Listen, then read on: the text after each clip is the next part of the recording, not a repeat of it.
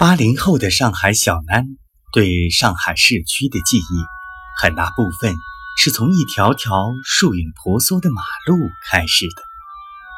无论是复兴路、思南路一带，或是衡山路、康平路、宛平路，都有连成一整片的林荫道，以至于一度觉得上海大概就是这个样子的：有小洋房，有梧桐树，有小马路。如果让当时的我形容这座城市的形象，这些不宽的马路是最主要的画面。以前的路灯都高高的，映在梧桐叶中，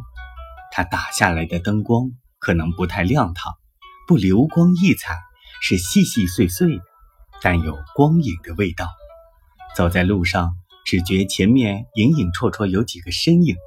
男女胖瘦，只能看个大概。看不清面孔，但是没有关系，本来大家就是交互走过的缘分而已，没必要看清楚。这是属于上海的街头夜景，点缀着小浪漫、小暧昧，